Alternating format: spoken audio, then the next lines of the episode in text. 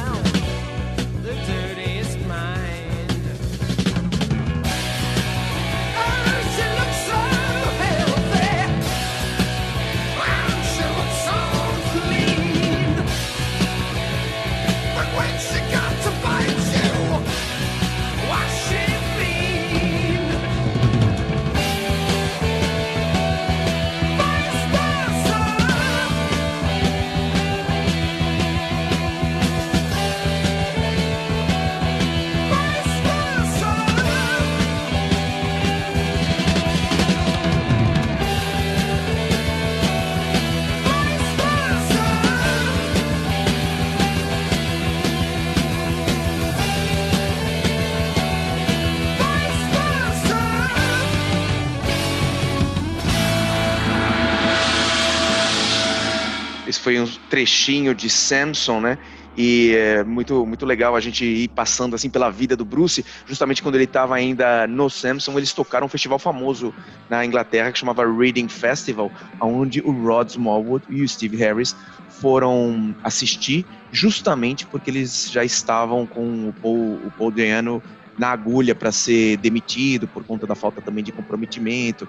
Ele, a voz dele não estava chegando na turnê do Killers, ele já estava muitos shows ele falando eu não, não, vou aguentar, não quero, também abusando um pouco eh, das drogas e, e, aí o Steve queria aquela banda profissional, séria, é, queria que crescesse mais, que tivesse mais shows ainda, então já estavam decididos a trocar o vocalista, foram assistir a apresentação do Samson no Reading Festival, conversaram com o Bruce Bruce, né, como você disse, né, o Bruce Dickinson levava esse nome artístico engraçado até, Bruce Bruce, no, no backstage do show, logo depois do show do Samson, e marcaram no dia seguinte para ele no estúdio com Iron Maiden.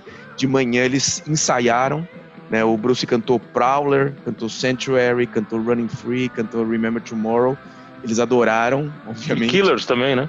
Não, não. Não foi ainda Killers? Porque eu não. lembro de uma gravação do, do Bruce então, cantando Killers que era lendária, mas você vai falar disso, né? Eu, eu vou falar disso. Isso foi de manhã que eles, eles tiveram o ensaio. E aí, à tarde, justamente porque eles gostaram, eles convidaram para eles gravarem. Gravaram quatro músicas numa, num bootleg famoso que chama The Audition Tapes. E aí a gente pode ouvir. Eu não tenho as quatro músicas, eu tenho três delas. A gente pode ouvir três trechinhos do Bruce fazendo teste para entrar no Iron Maiden. Olha que raridade e olha como ele devia estar tá empolgado, o Bruce com a voz lá em cima, novinho. Um, um trechinho de Twilight Zone.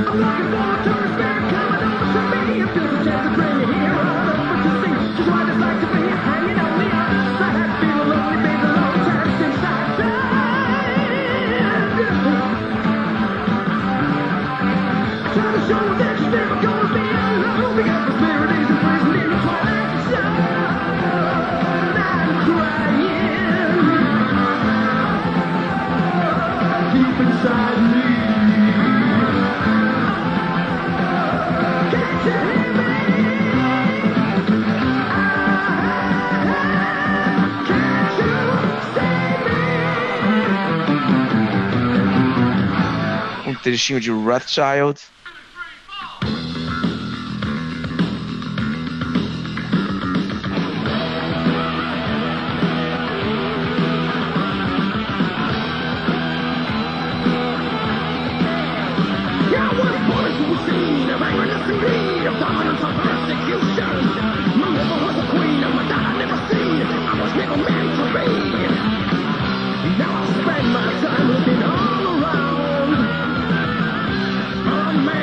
de Rothschild.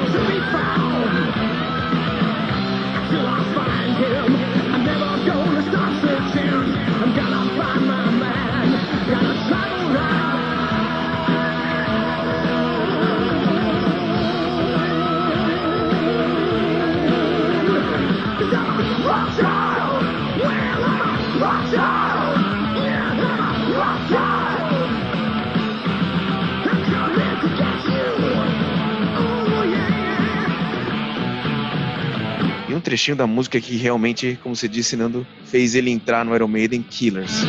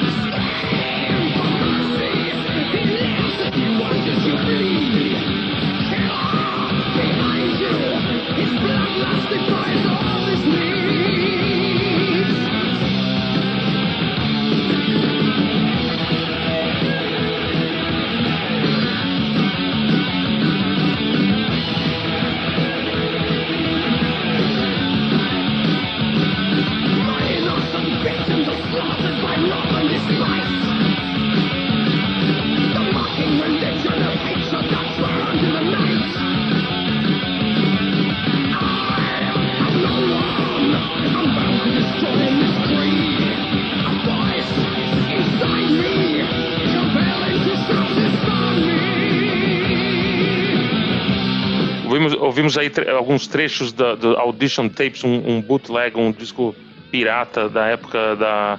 Quando o Bruce fez a, a, o seu teste pro Iron Maiden, né? Na verdade, é, tem uma outra curiosidade relacionada com, com o Samson e com o Iron Maiden também, é que antes do, do Iron Maiden, é, entre aspas, roubar o, o, o, o, frontman do Samson, né, que era o Bruce Bruce, mais conhecido hoje como Bruce Dickinson, eles já tinham tirado da banda o baterista, que era o Clive Burr, né?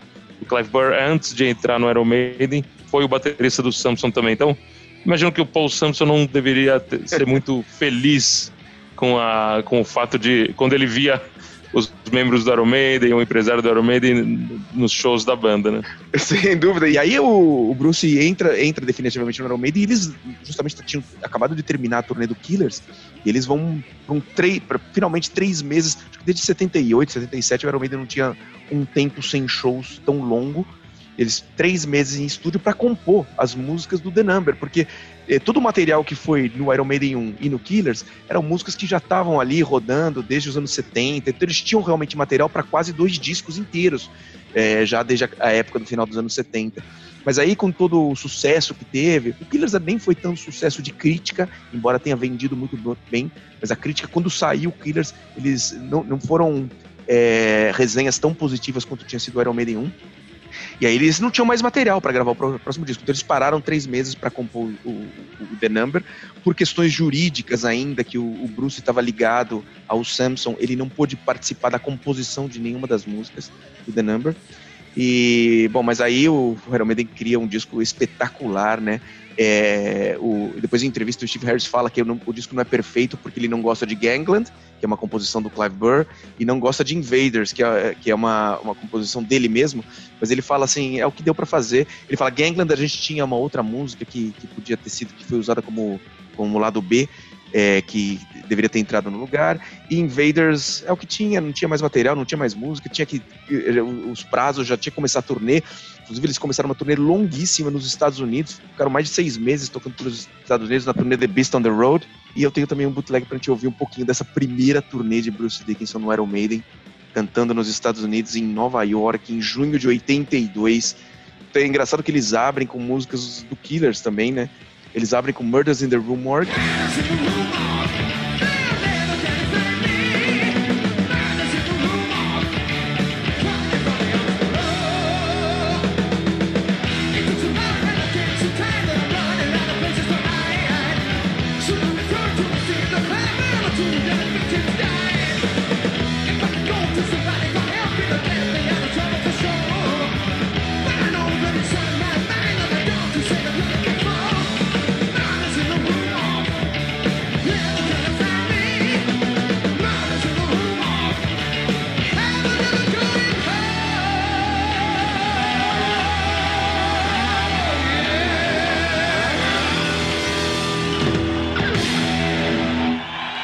Fecham o, di o disco de, de, com Phantom of the Opera, com Iron Maiden, com Sanctuary, com Drifter, com, com Running Free, com Prowler. Quer dizer, as músicas do meio são as músicas novas, as músicas do começo e do fim são as músicas velhas, digamos assim. Curioso eles abrirem com Murders in the Room Morgue, um trechinho aqui do Bruce cantando também com 20 e poucos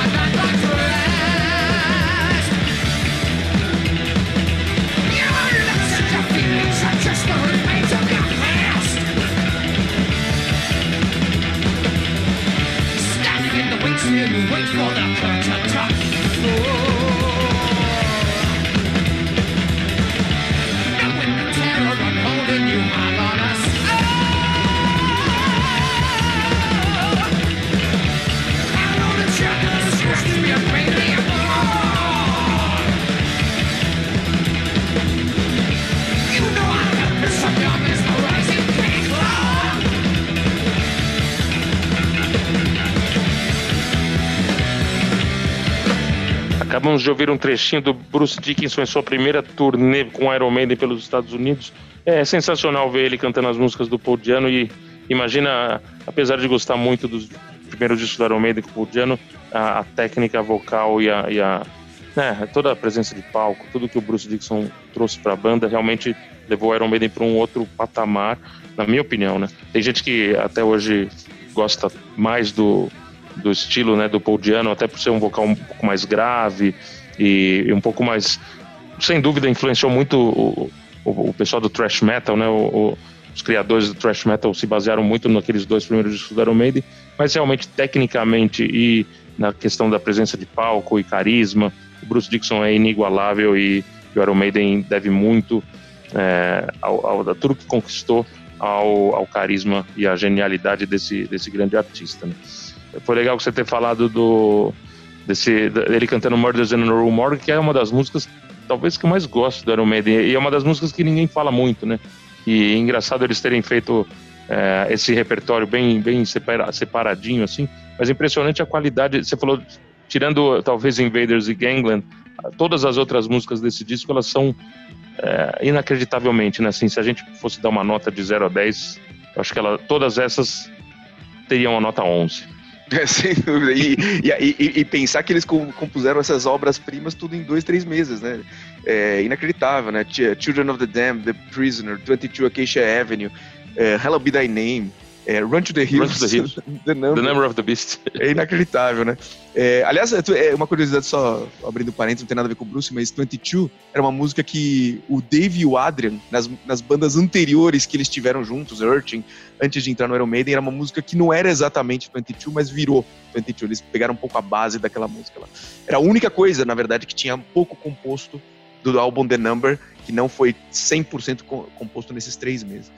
Muito legal, muitas curiosidades. Aí vem o Peace of Mind, é, já sem nenhum, nenhuma, nenhum obstáculo jurídico, permitindo que o Bruce já participe das composições. E aí, meu, ele, ele compõe Revelations. Oh,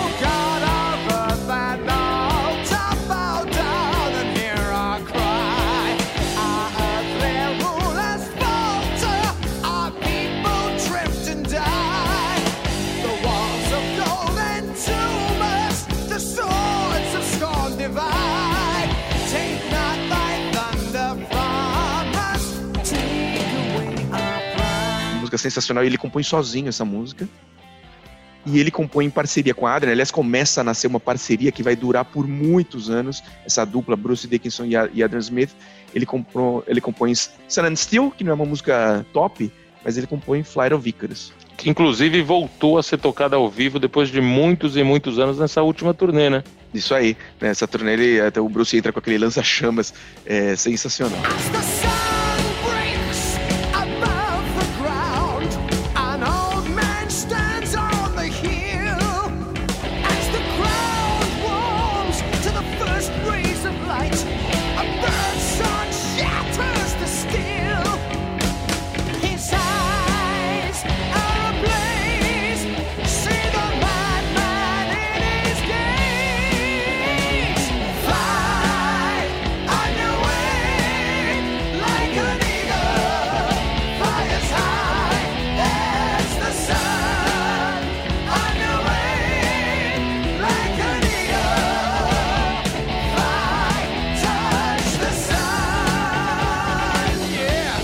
Interessante, você vê que o, como o brasileiro gosta tanto do Bruce Dixon e do Iron Maiden, mas não só do Iron Maiden, mas como do Bruce Dixon. Tava vendo no Spotify, o, o, a cidade onde mais é, escutam Samson no mundo inteiro é São Paulo. E a cidade onde mais escutam Bruce Dixon solo no mundo inteiro é São Paulo também.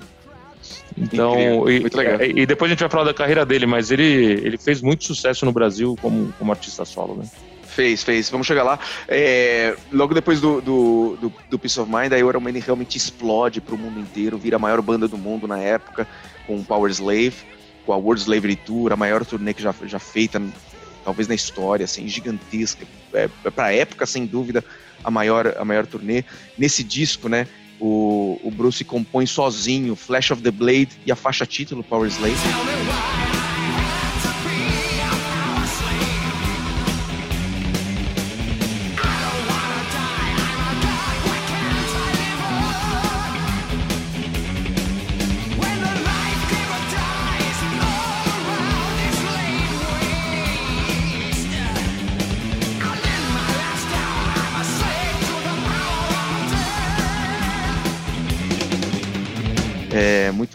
Bacana. E em parceria com o Adrian, ele ainda compõe Two Minutes to Midnight e Back in the Village.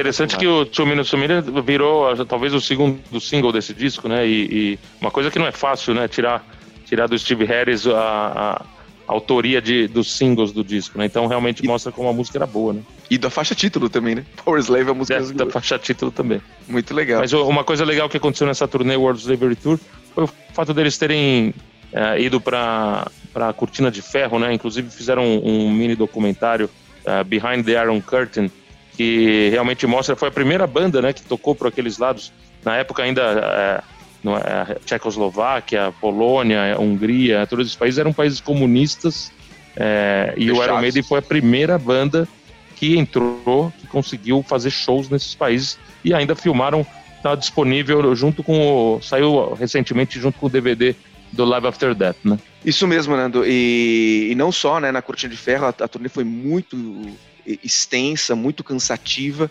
e tão cansativa que o Bruce nessa época ameaça sair do Iron Maiden assim de novo no auge do sucesso de tão cansado que ele estava ele falou eu não imaginava isso para minha vida também de, eh, dessa rotina tão pesada.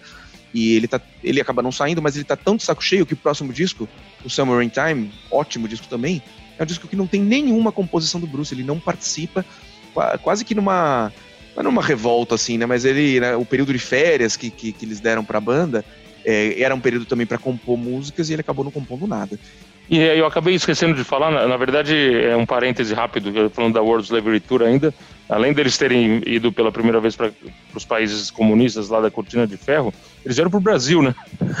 Então eles foram, tocaram na primeira noite do Rock in Rio e isso mudou, realmente mudou toda a, a o modo com que as pessoas passaram a consumir música depois desse, desse show do, do Iron Maiden Rock in Rio, acho que foi uma coisa que realmente mudou não só o mercado do, do rock, do heavy metal, mas trouxe uma, uma, nova, uma nova, deu uma nova cara para o público, né? O, o, Brasil passou a ser é, um, um, mercado importante na, nas turnês dos artistas internacionais, muito por causa do primeiro Rock in Rio e puxando um pouco a sardinha pro, pro lado do Iron Maiden, acho que o show do Iron Maiden contribu, contribuiu muito para isso, né? Sem dúvida, sem dúvida. Foi um show marcante, assim, um recorde no histórico de, de público e, e, e, o show foi demais também. Né? Tem aquele lance do Bruce arrebentar a cabeça com a, com a guitarra. Então foi, foi realmente histórico. E aí vem o Seven Sun, que é outra obra-prima, e aí, aí sim, com, com energia revigorada, com a moral lá em cima, ele participa de várias é, composições. Ele faz a, a, faixa que abre o álbum, Moonchild, junto com Adrian. Ele, ele, ele inicia também pela primeira vez uma parceria com o Steve Harris, que é uma coisa rara, porque o Steve sempre gostou de compor sozinho. Ele, ele faz Only the Good Die Young, que é demais.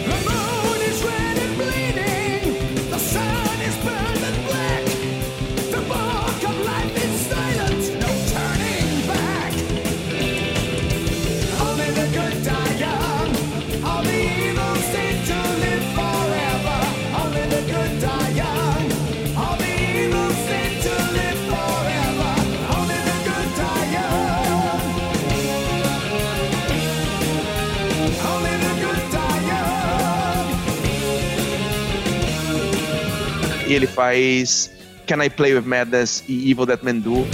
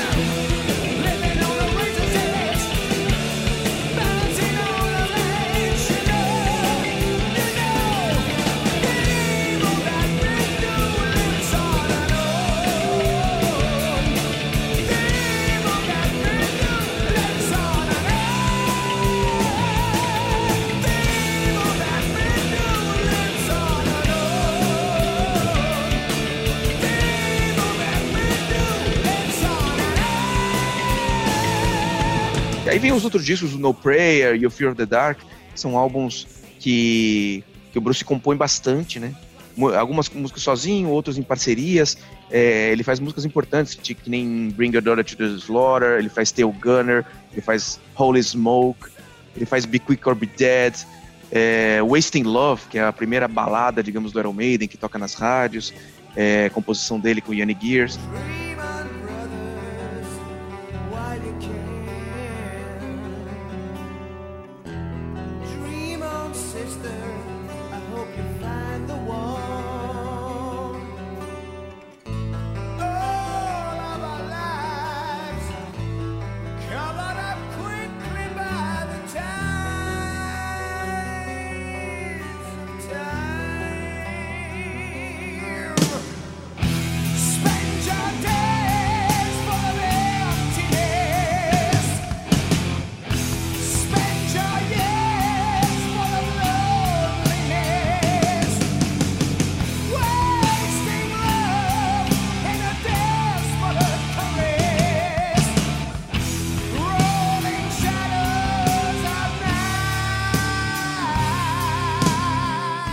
Prolífero, assim, né? Criando muitas, muitas, muitas músicas. E do jeito que ele é, que gosta de inventar coisas, a gente ainda nem falou das atividades extracurriculares dele, que também são extensas, né?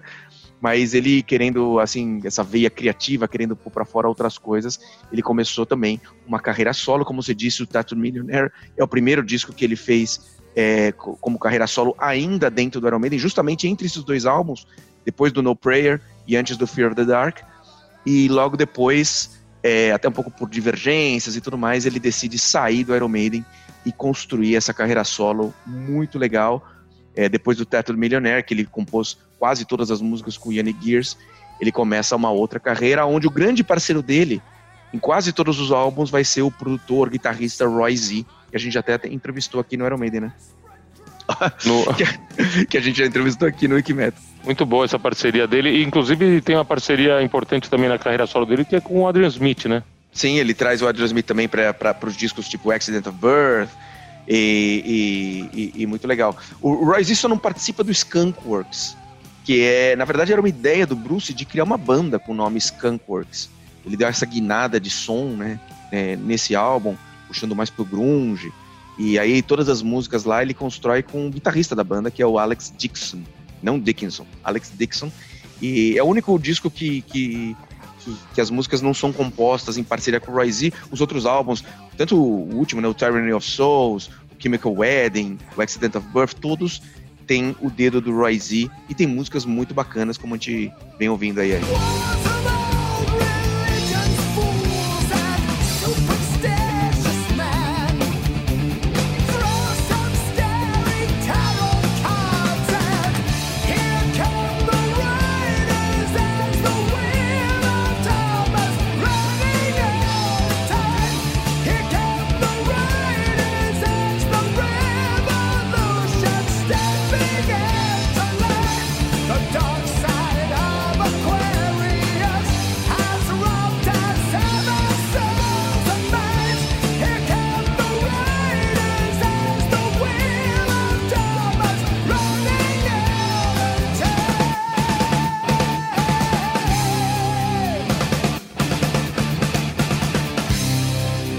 Ele chegou a, até a gravar DVD no Brasil, né? Tanto que mostra a importância do mercado brasileiro para a carreira solo dele também, né? Sim, sim, sim. Ele adora o Brasil, gravou, gravou DVD, é o Scream for Me Brasil. É muito, muito, muito legal. E tem a volta, né? A gente já chega nos anos 2000, né? Quando, numa decisão super acertada, né? Depois da, é, da, da experiência não tão bem sucedida com o Blaze Bailey, né? O Steve Harris realmente repensa e fala assim, Iron Maiden, cara, tem que ser com o Bruce Dickinson e traz o Bruce de volta pro disco Brave New World. É, e aí é curioso, Nando, que ele inaugura uma era de, de tríades, assim, de, de composições com, trios. O Bruce não compõe mais praticamente nenhuma música sozinho, aliás, nenhuma música sozinho. Acho que ele só compõe uma com, com o Steve Harris em dupla, mas todas as composições dele, desde a volta dos anos 2000 até recentemente, eram músicas compostas em trios, com o Adrian Smith, com o Steve Harris, com o Dave Murray. É, ele compôs Wicker Man, ele compôs Ghost in the Navigator, ele compôs a faixa título é, Brave New World, uh, Out of the Silent Planet, que é uma música demais. É, no Dance of Death tem várias músicas, no A Matter of Life and Death tem várias músicas, no The Final Frontier tem várias músicas, sempre em trios. E isso só vai parar agora, no último disco do Iron Maiden, quando ele compõe duas músicas sozinho, a música que abre, a música que fecha o disco The Book of Souls, duas músicas épicas, uma de oito minutos, que como se não fosse longo bastante, If Eternity Should Fail, aí ele compõe uma obra clássica, a música mais longa da discografia do Iron Maiden, Empire of the Clouds, uma música de 18 minutos. To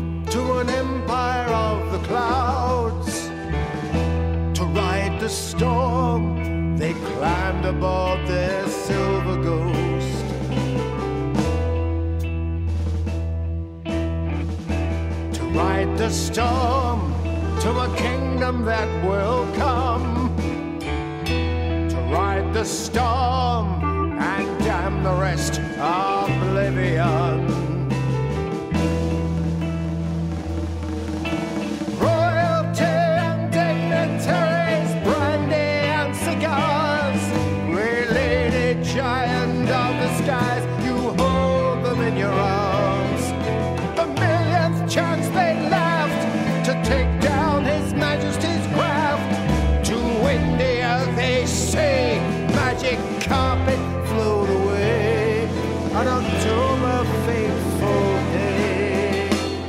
É, isso mostra toda a influência do, do, talvez do rock progressivo, né, na carreira do Bruce. A gente sabe que ele gosta muito de, de Jethro Tull e Emerson Lake and Palmer.